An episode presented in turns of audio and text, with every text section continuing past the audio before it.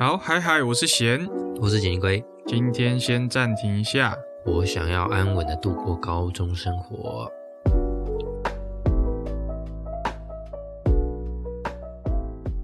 好，欢迎回到暂停一下，我想尿尿。那我们这个节目呢，是研究讨论一些电影、影集、游戏相关的内容。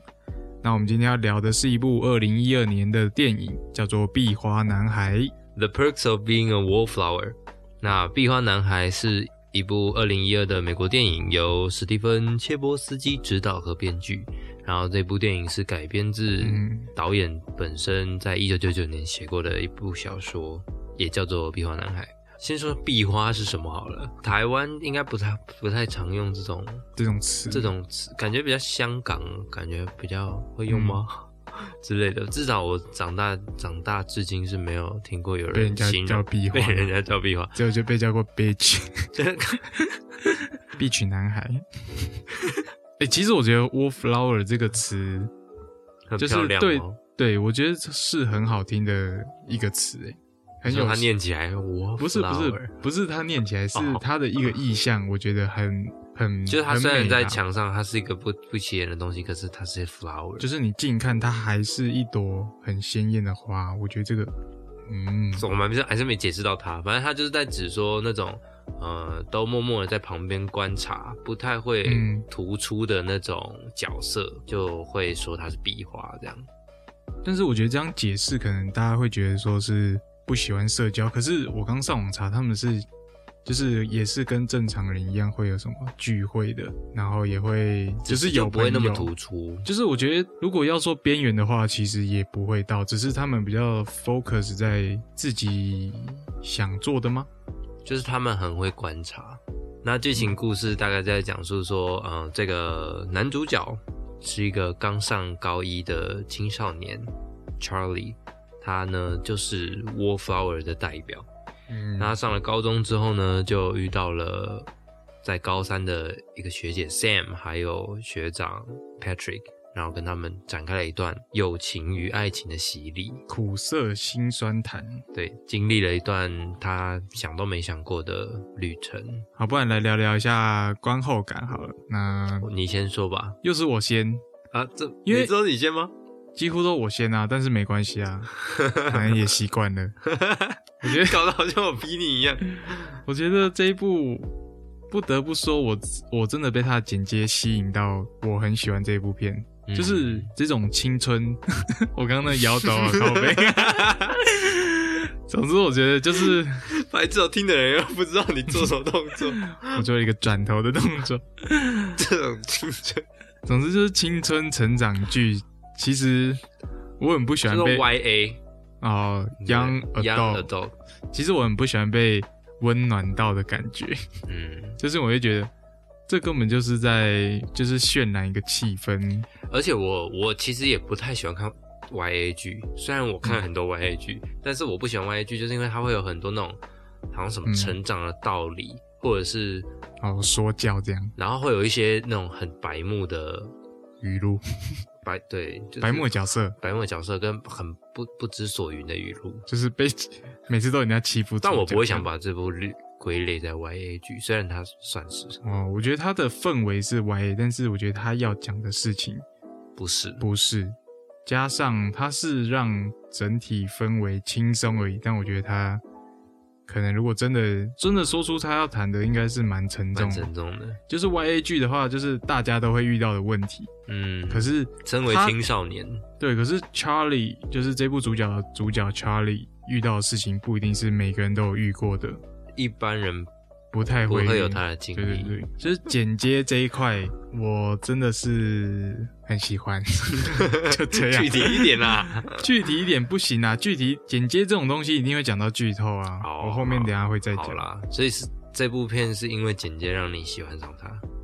嗯，演员我觉得也是一个很大的、哦。很大的特色所在片的选，角很棒哦，赞透了。我觉得，诶，我那时候一直觉得，透了。不然要怎样棒透了。我觉得那个什么啊主角真的演的，你你认得他吗？我已经被这个问题困扰，所以我有去查，所以我哦知道他。哦，就是，就看但是、哦，原来，但是让我比较意外的是，他要演子弹列车、诶，哎，你有看吗？我没有看《子弹列车》啊，子弹列车有一个我完全不会想到，就是没想到他已经长这这么大。很久了啊，十年嘞、哎哎，子弹列车今年嘛，对啊所以十年后他长大成哦那样很帅哎。如果你有他现在你之后去看《子弹列车》的话，有一个角色是 BOSS 的儿子，就是他演的，然后你会觉得根本就不是同一个人，因为他留了长发，然后那个整个轮廓又比现在这部二零一二年的那个更深刻。成熟了更，深刻、更深，嗯，又更成熟了，变很帅。你你不是说你看过蛮多次的吗？。对，但你应该在每次看应该都会有不一样的感觉，完全没有。我每次看，你说总会记得、我每次看我都会，哭。就是这部片，我其实从超早之前就有跟你讲说，我很想聊这部片。嗯、然后到那个我们办抽奖，然后就有观众留言说想听这部片，然后一直到现在，终于真正要来讲这部片的时候，我反而其实蛮紧张的，因为这部片其实对我来说有一有一个蛮重大的意义，虽然我也不清楚那个意义具体来讲是什么，但那是可以分享的吗？就是我也不清楚啊，怎么分享？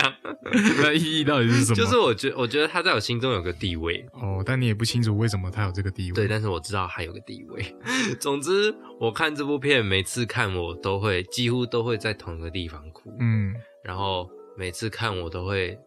在同一个地方都会有同同一种感受，感受，嗯所以也没有每次看就有新的感受什么。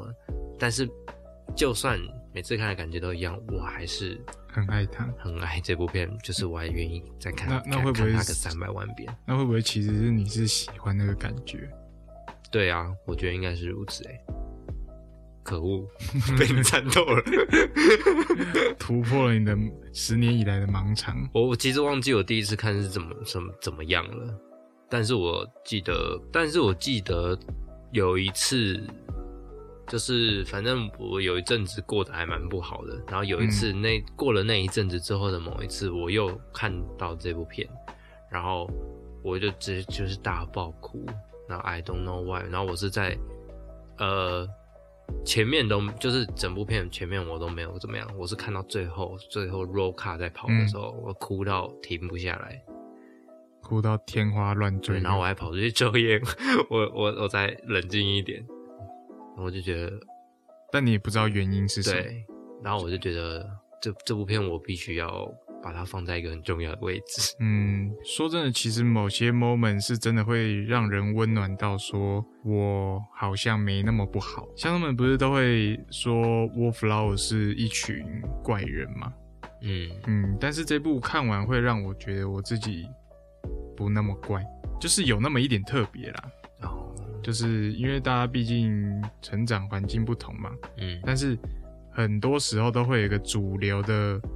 一个形象去可能限制说高中生必须怎样，就是你必须读书嘛，读书就是亚洲最传统的。嗯可是有些人就是打破这些传统，跳出来之后，被那些传统的人说你太特别了。你不应该这么特别，对对对，所以可能有些人就会封闭自己。可是这部看完就会有点像这样讲到电影的结尾好吗？总希望大家可以张开双臂啦，这样。所以其实你也具体不太知道说到底这个感觉是什么。大致上是温暖。就是我觉得它很特别的一个点，是我心情好的时候，我会想要看这部片，让我心情不要那么好。为什么心情好的因为因为因为他因为他给我那个心情不那么好，不是说就是我就我就不开心了，就是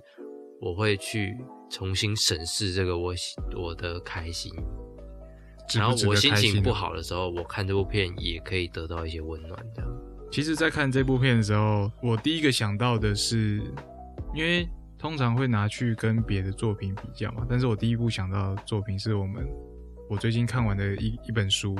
叫做《异乡人》，然后我有借给你看，那刚好我们两个也有共识说，其实《卡缪异乡人》里面的主角也是有点像这种壁花属性嘛。总之，我觉得《异乡人》这本书很推荐大家去看的原因，跟这一部有点像。因为异乡人的异乡人的主角，他是一个嗯很在外人看起来是一个很冷淡、没有情绪的人，好像对这个世界没有爱。嗯。可是，呃，你去仔细观察他，你会发现他很认真的在跟每个看这人相处。对，然后很认真的在看这个世界，就、嗯就像是壁画男孩一样，他虽然没有，他虽然没有什么交际的手腕，然后也没有很多很多酒局啊、饭局等等的，嗯。可是他很知道他面前的人、面前的面前的一切发生的什么事情，然后他会想要去把握这样。诶真的，我觉得他在把握的，因为我觉得我自己是一个很冷血的人，我自己觉得啦，我对很多事情其实不太会有情绪，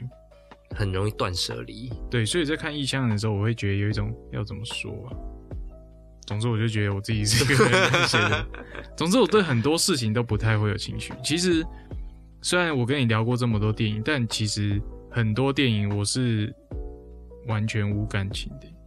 就是我我会很理性的去看待他要讲的事情，嗯，可是真的要我说什么哪里我很激动被，激动到了。对，其实还蛮少的。所以我聊这部《壁花男孩》的话，感性的部分可能要交给你。我自己虽然也不是说就是超级意气用事，嗯然后情绪化到不行的一个人，但是就是大致上在跟我相处，或者我在跟别人相处的时候，大部分时间我都是一个很理性的人。可是我如果感性起来，我可以感性到很很爆炸，很。爆炸，所以这部《壁花男孩》就直接就是，他就直接默默的钻进我的内心最深处。也许他是生在你的最深处。就是真的让我有这么大情绪起伏的电影其实很少，而且这部片说老实的，也不是那种一般人看了会有很大情绪起伏的电影。我觉得《壁花男孩》还蛮推荐的一个点是，他跟一般，他真的跟一般的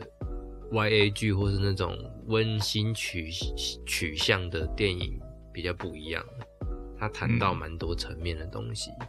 可是它也不会让你觉得说好沉重、好沉重这样。而且也可以让你感受到一点点温暖，不止一不止一点点，好温暖哦好哦！温暖。我刚刚我刚刚在火车上，就我这我是在来的路上又再看了一遍，然后刚刚在火车上就一直一直鼻酸，看了他说我还要再看吗？我觉得我再看下去，我等一下会在火车上面这么擤鼻涕。没有没有到没有到那么夸张啊，但就是会一直鼻酸，一直泛泪这样，因为就是每次看就那个那个那一场戏的那个悸动啊。等一下聊到剧情的时候，我再仔细讲。像我就很羡慕你有，你能看电影有这有这种激有这种动，激动，就你我还蛮庆幸我有这个能力的。对啊，你你没看我每次聊几乎都是在讲，就是像好拿瘟疫传说好了，嗯，你可能看到那些成群的尸体是 是哇很就是什么去想象说这个世界怎么变这样，然后会带给你什么心情，像我就会觉得说哇好爽掉了，好爽！好爽哦之类的啦，所以我蛮羡慕 你可以去测那种杀人犯测验啊，我觉得你会是那种 杀人犯那是逻辑吧？没有啦，我是说，就是你应该会还蛮适合当杀人犯的啊、现在到底在讲什么？现在到底在我还是有，我还是有，还是有一些人性，你还你我还是有一些道德。你忘记你之前说过，大家或多或少都会想杀人吧？没有哎、不是或多或少想杀人，是我是会很好奇说，哎、不行啊，这个录进去我真的会被当下一个被当下一个异乡人。好啦，不然就赶快来聊一下这部剧到底在说什么好了。嗯嗯，那接下来会进入剧透环节，嗯，想看的先去看。再说一次，剧透就是所有内容都会剧透，不包不只有包含壁花男孩，请大家 请大家请自己大家把前面几集全部补齐吧，请大家自己斟太酌，太太严格了啦。不管了。好啦，想看的赶快去看啦，呃，《壁花男孩》目前是在 HBO Go 的嗯串流平台可以比较特别一点，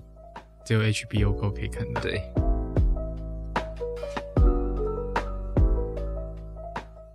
就是我觉得其实这这部片有蛮多很值得讨论的主题啊，跟角色，跟一些青少年有的种种问题，其实都是都是有提出来，然后我自己也觉得诠释的蛮好的地方。我其实嗯我觉得其实也不是说值得讨论啦，我觉得就是嗯那种大家其实都多多少少看或多或少都有经历过。对看过感受过，只是 Charlie 又多了这个 mental illness，他的嗯心理状态不是说每个人都感受过，嗯，可是可以从这个之中去尝试体会他嗯，他的感觉。他所经历过，所以我就想赶快把我自己觉得比较烦闷的地方先聊完，我们再聊聊 Charlie 这个人烦。闷是什么？就是我觉得大家不会想听，啊但是我很想分享的。好，好但是我很我很想分享的是有关某一段的安排，我嗯非常喜欢。就是呢，我们第一次看到 Charlie 站在墙边当壁花的那那一场实实在在的壁花，对那一场舞会，这一场戏很重要之外，它有很多讯息要表达。然而，他透过一场在舞会的戏，其实真的表达的很好，然后也有都把这些想要表达的讯息都有到位。首先呢，我觉得就是就是你还记得舞会的一开始是不是就是 Charlie 站在墙壁，嗯，然后随着镜头的推移啊，就是我们会越来越远离 Charlie，然后让他感觉他就真的是壁画。嗯，可是随之而来的是，他 Charlie 的视野去看到了 Patrick 跟 Sam 在讨论着说：“哇，这首歌真的超正点的，我们一定要来大跳一下。超正点，”对啊，他们就真的说超正点的，所以都，翻译这样翻，对啊，然后他们就就是因为这首歌，所以就兴致很高昂的就在自己中间开了一个圆，然后想要跳他们在自己客厅所学的舞。然后这时候就是一定会对切嘛，就是切 Charlie 跟 Patrick 跟 Sam 的画面。对，Sam 跟 Patrick 就是代表一个很动感的舞蹈，然后去对比 Charlie 蠢蠢欲动的肢体，然后就随着就是音乐高潮前的沉淀，Charlie 决定放下自己身为壁花的那个包袱，慢慢的走向 Sam 跟 Patrick。我也觉得很重要，是因为他不知道，他知道这两个人很好，但是他不确定说他们两个有没有把他当朋友。因为在上一场他们载他回家的时候，Charlie 不是有问他说：“嘿，那我们明天可以一起吃个饭吗？”可是因为他们在讨论说这首歌小声一点啦，这首歌很赞的，一定要大声一点，所以没有听到这个讯息，所以嗯 Charlie 其实是不确定说这两个人到底要不要跟他成为朋友。但是随着音乐这样慢慢沉淀，准备到高潮的时候，他们两个就是接受他可以跟我们一起玩啊，甚至他根本就没有多说二话，就直接把毛巾挂在身上，然后就开始两三个人就一起起舞了。然后随着那个背景音乐越来越快，越来越快，越来越快，就知道 Charlie 的心情其实是越来越高昂，其实他很开心的。但是这时候剪接突然给他咔了一刀，说 “No No，还不要太高兴哦”，所以就来到了派对这场。派对这场就是他们必须去进行一些比较私密的对话，去深入对方的心。所以我觉得这一场戏真的把前面他所不确定的事情，跟他后面他必须所再去就是身为朋友要去谈心的这部分去衔接的很好。嗯，所以这是我非常喜欢的，非常喜欢的一场戏啊！而且就是我刚好说他们不是有对切这个镜头嘛，对切这个画面，就是 Charlie 跟 Patrick 跟 Sam，但是 Patrick 跟 Sam 的那一部分就是会有他们两个，但是比较专注的时候，就是镜头比较紧的时候，却是锁在 Sam 身上，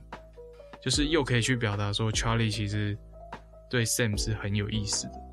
所以你看这场戏下来，其实就包含了非常多讯息，可是他每一个点都有去拿捏好，也给的刚刚好，所以这是我非常喜欢的一场戏。就是我那时候看完的时候，其实就觉得说，我之后聊 podcast 我一定要聊这部，聊这一场聊戏，这一段我非常喜欢，真的好理性啊，真的很棒啊！就是他处理的，就是看得很过瘾啊，就是你完全不会觉得说哪里多了，然后音乐跟哪里都不配合，我完全没有。我觉得电影是小说改编的，然后导演是小说作者本人，所以我觉得还蛮厉害的。就是他很知道自己电影要对讲什么。对对对，其实我没看过这本小说，但是我今天在看一次的时候，我就想说可能会想买个二手书吧。就是我本来要了，但是我看到那个封面就不想买，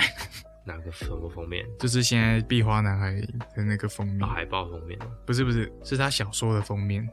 我觉得好丑，啊，那。就很久，一九九九年的嘞。对啦，所以但是我有机会我还是会想看。如果认真要讲嗯处理的话，我觉得这部片的配乐很顺畅，嗯，对，它就是衔接的让让让我会忘却一切技术的那种沉浸感。我本人啦，哦因为因为我觉得主要也是剧剧本，剧本本身怎么说呢？蛮对我来对我来说蛮亲切的，你说就是他讲的很多东嗯西，其实我可以理解他你都有经历过，也没有到也没有到都有经历过啦，就是某可能某一些某一些阿姨心情要跟我说，我也不会跟你说吧。就是某一些某一些经历，可能有一点类似的嗯经验，所以哦，所以看上就是剧本那样写，但是我看上去的时候，我会看到更多除了剧本之后的东西。朱荣怎么在里面？就像是他最后他不是因为 mental breakdown 之后，他就被送到算是疗养病房吧，然后跟治疗师在沟通的这个过程，然后后面这几个月还会家人会一直来关心他的爸爸妈妈，然后他的哥哥姐姐还会来陪他玩。我那时候就是我过得比较不好的那一阵子，看到这一段的时候，我超难过的，嗯，就是我觉得他好幸福。你说你没有这样，对，就是虽然也不是说什么他很不珍惜还是什么，就是我觉得他可以拥有这一些，我很替他感到开心。哦，你说有种不幸中的大幸这样，嗯，对。可是可能一般一般大家在看的时候不会去想这种事情，嗯，对之类的。我因为这这这部片中有蛮多这种桥段，会让我去想到它背后的东西。就是我虽然没有精神疾病啊，但是我唯一知道就是心情不好是真的很不舒服的一件事啊。更何况是没有办法控制的那种心情不好。对啊，感觉就真的是很讨厌的一件事。像他像他在跟治疗师在聊的时候，他就有讲到说，嗯呃，我不想住在这里，我爸付不起这边的医医疗费用，嗯，你只要告诉我怎么停止就好了。然后治疗师说停止什么？他说就是一切，就是痛苦，太多痛苦了。他说什么东西让什么东西伤害你了吗？他说没有，就是所有人，他看到所有人都在被伤害，所有人都在为了不同的事情而受苦。然后我自己，Charlie 自己本身是被他的 Anne Helen 有侵犯过，然后也经历过他 Anne Helen 因为车祸过世的这些事情。可是他却一直去思考说，Anne Helen 是一个很好的人，为什么他 Anne Helen 会被不好的男人所伤害，所伤害，然后他过世是为了要帮我买生日礼物，是我造成他死亡的。嗯，然后这件事情对 Helen and Helen 来说是个极大的痛苦，然后他也没有办法解决这个痛苦，他一直在把，就像是 Sam，其实前面也有告诉 Sam 在要上大学要离开之前，他就有问过 Charlie 说为什么都不约我出去，因为 Sam 一直很想要一个可以真心对待他、真正喜欢他本质的人，而嗯 Charlie 就是这个人嘛。可是 Charlie 就说：“我我我以为你不会想要。”他把别人的需要放在自己面前。嗯 Sam 就说：“你以为我不会想要？那那你想要什么？你不能再一直把自己的需求、别人的需求放在自己的需求前面。这样子的习惯，也可能是他成长经历对他带来的影响，导致他的病情恶化的其中一个原因之一。对，不不是说真的经历了很大的创伤或痛苦才会有这种情况，有的时候是真的就是这个人的成长过程，然后跟他的个性啊，像他是一个壁画嘛，所以他嗯。不会，他不会这么容易的去倾吐自己的心事，他可能不小心吃到那个大麻布朗尼，才第一次会第一次嗯直接面对面的跟一个才刚认识没多久的人讲说，我的好朋友去年自杀了，你就知道嗯这个人活得有多压抑，他甚至不知道自己需要找一个出口发泄，就我就觉得。像这种东西，我就我就会去看他后面在描述情感的这件事情上，不是说情感情绪，描述情绪跟情感的事情上，其实这个角色好让人心疼哦。嗯真的很结论是这样。真的很投入这个角色。对了，其实也是因为他有被他阿姨伤过，所以他知道他会觉得没办法帮人家解决伤痛是一件很就是他觉得自己会对不起那个人啊。我自己觉得，你知道，不要说精神病，就说身心科好了。一般那种诊所身心科，当你如果其实你知道，身心科不是你真的有生病才可以去看身心科，你只要心情不好到可能有一点失眠，你就可以去看身心科。然后这种情况下，就是这种身心科的这种啊，或者是真的在做心理智商的，通常通常都会先问你的童年怎么样，因为这就是会影响会影响一个人最大的、嗯很大的成分之一。像我那时候有看过身心科，然后我是因为现在的情况而困扰，可是他一直在问我的童年的时候，我那时候超级不耐烦。你说他真的有去问你，对，他就问说你从小跟谁长大，然后呃干嘛干嘛？因为那时候刚好是，反正是他跟我聊了之后，因为我那时候是刚好前一个月，我的外我的外曾祖母，我的外曾祖母过世，嗯。可是我小时候，我的外曾祖母是最疼我的人，然后是我去看神经科的前一几个礼拜他过世，然后过世我就是那时候就回回去，然后参加葬礼怎么样，就一一切就很自然，因为我们家很多人，所以我参加过很多场葬礼。然后他他把这件事情引导出来，然后带我聊出这些东西之后，我才知道说，或许就是这个点让我变成现在这个样子。你是真的觉得有这一回事啊？对，就是我前面东西堆堆积起来，因为我也是一个不太会展露情绪的人，就跟 Charlie 一样。嗯然后很多时候也跟 Charlie 一样，我承受的那些东西，我不会觉得，我不会觉得是不正常的，就是嗯。我我看得到别人的痛苦，我自己压力很大，我可能会觉得说，本来就是这样，世界就是这样，所以那些东西堆叠堆叠堆叠起来之后，一定会有一个 breakdown 的点，就是嗯。它就会断掉。那那个时候的对我来说，那个时候就是我的外曾祖母过世的这件事情哦。之后，我就每况愈下，然后是去看了神经科之后，我才知道说原来是因为这样，然后才去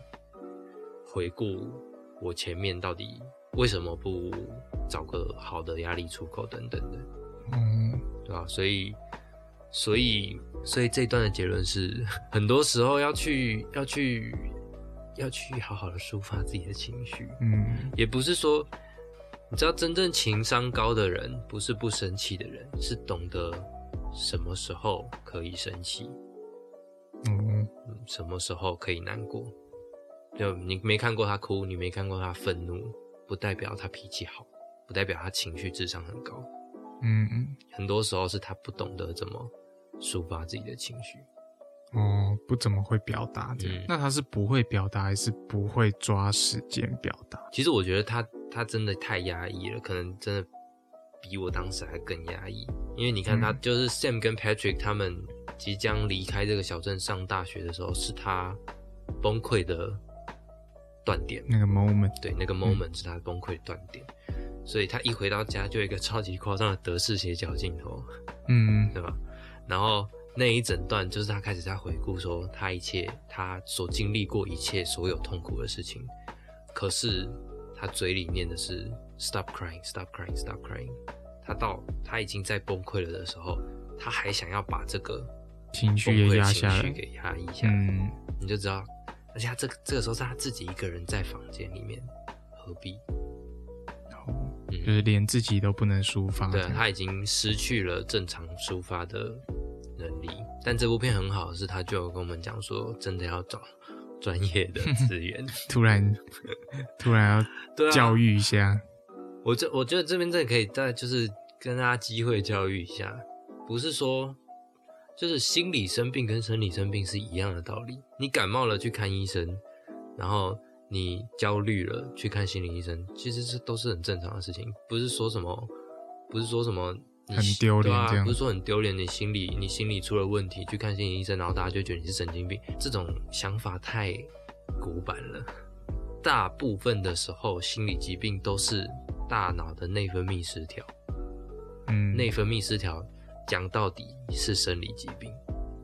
哦，对吧说科学方面，对啊，就像嗯忧郁症，他们不是说什么你干嘛这么想不开，你为什么不开心一点？过一天是开心过一天，难过是一天，干嘛不开心过一天？他就是没有办法开心过一天，因为他控制不了你，他就有点像你感冒了，然后你在咳嗽，你干嘛一直咳嗽？咳嗽很痛苦诶，你不要再咳嗽就好啦。你不会觉得说你在靠北哦？那我就没办法控制，我就会咳嗽喉。咙发炎，对啊，我去看了医生，吃了药，嗯我就不会发炎了，我就不会咳嗽了，一样的道理。就嗯真是觉得，尤其是亚洲、欸，我觉得他们美国近几年来很，你有没有看过很多现在的美剧？几乎所有家里面，所有家里面的厕所镜子后面都是药药柜，哦，对不对？药柜里面都是一些抗忧郁的药丸啊，还是什么的。其实大家他们这对他们来说是很正常的事情，因为生病人就吃药。可是，在亚洲的家庭或者是在亚洲的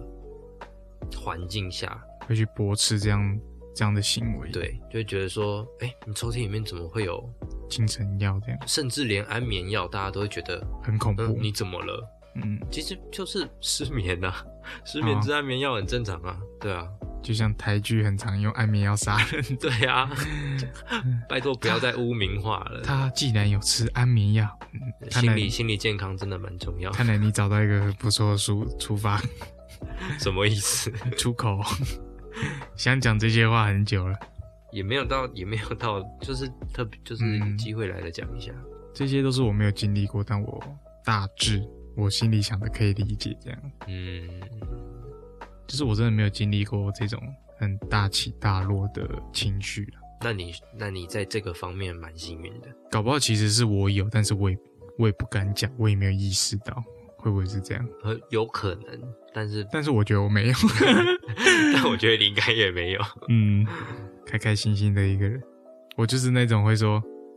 开心过一天，难过是一天，干嘛不开心过一天？可是我觉得我不会用在跟就是有情绪困扰的人，对啊，我不会这样讲啊，我这这种话我只会对我自己讲。但是也不要讲太多了，不然你到后面会变成会给自己的压力。我觉得我现在有点像像是，假如好你被上司骂了，然后你会你可能会心情不好嘛，嗯。但是我觉得我都不会有这样，因为我会觉得这种东西它没有意义，就是我去花时间让自己，我去花时间把这件事情变成我心情不好的原因，这件事情还蛮很没有很没有意义。嗯我我现在给自己的处境都是这样，这样但不代表但不代表我不是一个会反省自己做错事的人。就只是你你不你觉得这个情绪对我会觉得很浪费产生，对我会觉得很浪费时间，也会也会很浪费我的心力。嗯就是我会觉得说，这个人就是我会去评估啦，这个人在我未来好像也不会起多大的影响。他对我的影响没有很大。对，所以我不需要为他就是可能一些刁难啊，去产生一些不必要让自己不开心的情绪。我自己我自己在处理这种日常琐碎的小情绪的时候，是我会觉得说他会有他的苦衷，就像是你说那个人会因为他自己的情绪而踢到铁板，这样？不是啦，我是说他可能有他的哦苦衷。你说他有他的理由去对对对，刁难你，就像是今天前面那 骑，今天今天假设我们在骑车好了，前面那个人骑的屌慢，然后慢到就是后面的人可能甚至，而且他骑在正中间，然后后面的人可能也没办法超车，还是没干嘛干嘛。可是我就会想说，可能他现在心情真的很不好，然后他完全没有办法，哦，呃，就是好好的骑车，然后就那呃骑过去的时候，我就心里就想说，那祝你骑车安全，或者是或者是某个人突然就是因为一件很很不重要的事情，然后大发雷霆，然后我想说，可能他跟他老婆吵架了吧？然后你刚好是那个出发口，对，然后我想说，如果你你发现在我身上可以让你心情好一点的话，那给你骂我没差，哦，我我会有这种心态啦。我我觉得我现在我我就是现在要跟同，就是现在要跟同事去进化到，就是我们有一个主管，其实还蛮，就是会用一些很，就是他不是想要刁难你，只是他自己的，我自己觉得他思考模式有一点奇形怪状，嗯，但是他加注在你身上的时候，你会觉得莫名其妙。然后我跟我同事可能就会去尝试解说他因为怎样而去导致他有这样的情绪，所以我们就好吧原谅他这样，就是不用一样跟他道理啊对，不用跟他去计较一。样的道理。总之，前面我们不是有讲说他是 YA 剧吗？YA 剧就是在讲一些情爱啊，然后一些霸凌啊，或朋友啊、纷争什么的，这这些东西在电影里面都有出现。可是我觉得他真的真的更多的是想要，寓教，也没有到真的寓教啦。你看完有被觉得被说教吗？我的寓教不是说教啦，哦。只是就是透过影像来告诉你，其实你有很多方法这样，嗯，然后你需要的是，但我觉得就是真正的去嗯感受 Charlie 这个人，因为就算没有没有体会过的人，也可以去了解这样子的人他在想什么，然后嗯，体会过的人也可以从这中间去看到说不同面向的事情，包括他嗯遇到的人，他处理的方式，还有他他拥有的资源，就包括家人啊嗯什么的。有相同经历的人可以去知道说怎么处理自己的情绪这件事情，但是没有相同像我没有相同经历的人，就可以试着用这个角度去了解了解别人。因为说认真的，他这部片真的在那个时候拉了我蛮大一把的，嗯，嗯。在在状态上，就是有点有点被这部片拯救了一次的感觉，很难定义它是个，应该说我不想要去定义它，就像就像我们那时候恋爱没有假期，不会说就是哦那种佳节电影、轻松小品，情侣可以看，你不想要给他有一个 tag 这样？我觉得蛮适合青少年看的，成人可能还好。哦，因为它比较多是那种校园团体之间的相处，对，然相处后模式然后包括说处理情绪，也是在嗯比较不成熟的年纪遇到这些情绪，有那样子的处理方式。但是嗯成人的情况会更不一样。我在想，成人的忧郁症电影有什么？成人的忧郁症，小丑小丑算成人的忧郁症，算成人的心理心理疾病。心理健康问题，心理电影。小丑就真的是沉重，壁画男孩很适合。我自己觉得我们现在还是年轻人啦，虽然大家在这边说什么身体变差啦，到老了老了什么，但在这个社会上面，我们就还是年轻人。对啊，呃，这种这种片子还蛮只是对于以前的自己老了而已。对不要再说自己是老人。开始开始在讨论一些哲学问题。好，那差不多了吧？我们可以进入我们 d i s k y 环节了。好啊，那那就进入到我们的 Daisky 环节。我不要整部片，我追爱总动员，我们那时候就是这这一种动对啊，整出剧。就是整出剧哟。真想开枪打死那时候的我自己。好啦，那这次不行啊，这部片里面讲到嗯举枪自尽，你还想要开枪打死那时候的自己。好了，那 好了，那我们今天 Daisky 主题是什么？我们我们因为这部片里面虽然没有提到，虽然前面没有特别提到，但是其实呃片中是用 Charlie 他打字。呃，他写信的方式在当一个旁白做描述，嗯然后也这也带出了他很喜欢看书，然后尝试想当作家的这个背景。所以在这部片里面有蛮多诗情画意的对白对白，嗯，也不是说很很不不写实啦，就是也呃，这本来就是一种叙事方式，所以并不会觉得特别突兀。这样，对，所以我们今天的题目就是你最 daisy 的一个对白是什么？不管牵不牵强，总之今天的题目就是这个。我最 daisy 的一句对白，其实我觉得他讲的方式不太像语录，嗯就是我原本要选的那个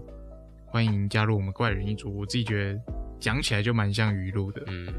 但是我这句话，但是我选的这个只是他们突然就是聊天之中的其中一句。嗯，那时候 Charlie 去看球赛嘛，然后他看着看着，突然发现后面的 Patrick 在大声嚷嚷，就是在凸显自己存在的一个行为啦。然后 Charlie 就见状，想要跑过去跟他就可能借机想要讲话或当个朋友，然后他就跑过去，他说：“Hey Patrick。”然后 Patrick 就转头说：“哎，你我们是不是在园艺还是公益课上有见过？”然后他就说：“对对对，我们上同一个课之类的。”然后他突然就说：“你是在等你朋友，还是你要坐过来？”就是这句话。你是在等你朋友，还是你要坐过来？You wanna sit over here, or are you waiting for your friends？对，就是这句。这一句话在我听起来，我会知道我其实没有朋友。然后你邀请我过去，这是一个双重处境的感觉。就是你不坐过来，我也不会尴尬；你坐过来，你也不会尴尬。这样，我不是说他这个邀请方式 是多么有礼貌，是是说就是。我是站在 Charlie 的这个身份啊，啊，就是我听到这句话的时候，我会知道我没有朋友，然后我现在有一个机会可以有朋友。哦，嗯，就是，所以当他问出这句的时候，下一下一刻，Charlie 是马上对很兴奋的说：“OK，我我会走过去，我走过去。”对，所以我那时候是特别喜欢这句。对白，我自己觉得其实它里面蛮多语录的嘛。如果你就是上网去查 quote 的话，你会看到很多 a perk of 呃 the perk of being a wallflower，就是会有很常见的几个，包括说 Sam，呃，因为 Charlie 知道 Sam 有很多亏待他的男人，所以 Charlie 就在跟自己还蛮蛮好的英文老师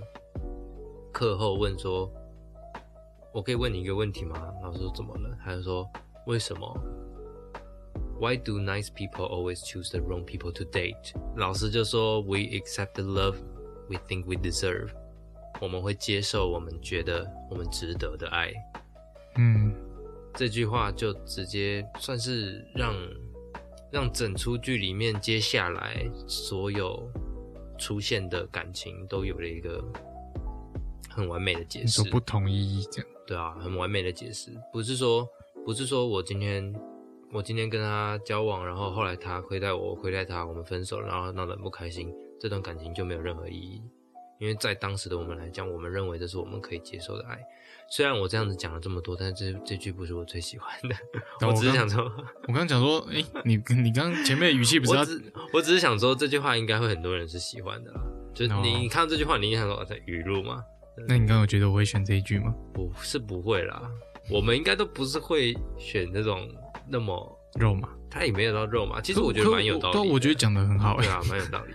但我其实最喜欢的是一个也蛮不起眼，而且他有点前后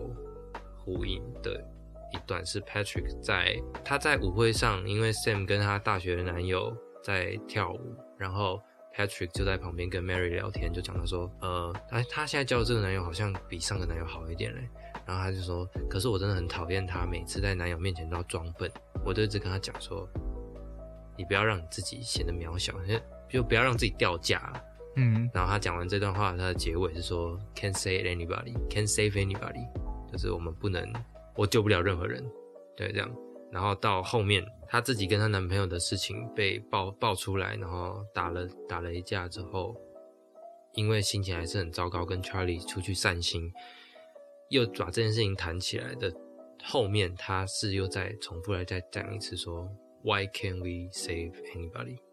她前面是说很肯，她前面是肯定句，我们救不了任何人，后面是有点像是质问句吧，为什么？我们救不了任何人。我想要救，但是为什么我们救不了任何人？我今天、今天、今天，Sam 跟这些不同的、不同的坏男人在一起的时候，我只能这样苦口婆心劝他，但我什么都做不了。今天我的男友，我的男友被他爸爸毒打的时候，我实质上的救不了他。这种情况下，我到底还可以做什么？这样。我就觉得这两段对白在前后呼应上是非常情绪上漂亮，对情绪上给我很很很大的冲击。我刚听一下，我觉得第一句比较像在诶，我觉得第一句比较在像轻蔑的语气在讲说随便啦，随便他这样。对，我觉得有点像这样，就是就是说，就可能有时候我们也会嘲讽自己说啊，我怎么这么烂，可是当这件事确定之后，嗯，那个情绪是非常不一样的。因为像他前面那样子，会很很像用讥讽的语气在讲说，算了，随便他，就是放他 Give a 去，shit。对啊，放他去啊，嗯我们救不了任何人。可是当他后面再提问起说为什么我们救不了任何人的时候，其实也可以再回去看，其实他对于 Sam 一直有这种很不健康的感情关系这件事情，其实他是很在乎，很在乎的，嗯，只是真的也不能说对，什么，真的也不能说什么。嗯，但当真正真正的影响到自己或者是自己所深爱的人的时候，就没有办法再像那样子用轻蔑的语气去看待。哦，对我最喜欢的就是这样算一句对白吗？算是吧，算同一句只是变成疑问句，算好多句，哪有？隔了好远。好啦，那我们两个也挑了两两句还不错对白吧，就是虽然不像大家平常听到的语录那样，，真正这部片里面还蛮多可以，就是可以拿来打成打成嗯。打成 IG 现实或者是桌面嗯。手机桌面的那种还蛮漂亮的英文句子。嗯，就是也不是说我们两个选的多特别啊，只是在每句台词，大家本来就会有自己的想法，跟因为经经历上的不同，所以会选择不一样的对白。那这是那今天这就是我们两个最喜欢的对白。好，那《壁花男孩》是二零一二年的一部美国 YA 电影，虽然是 YA，但是也不 YA 对它除了讲到青少年基本的基本的问题跟困扰之外，还谈到了蛮多很深层的，包括创伤，包括嗯心理健康跟情绪等等的比较稍微沉重一点的议题，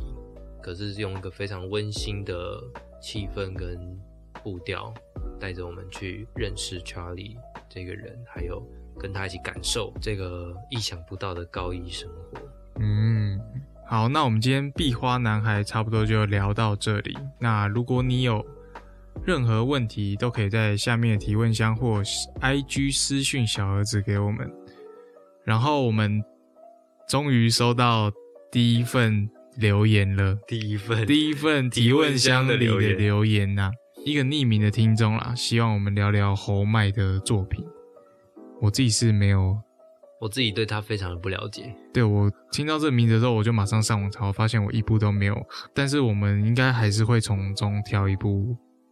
我们就来了解一下他，嗯然后来完成这个听众的心愿。毕竟他都特别点进我们的提问想留言了，谢谢你，那我们就特别的为你做一集吧。没错，非常期待侯麦导演的作品。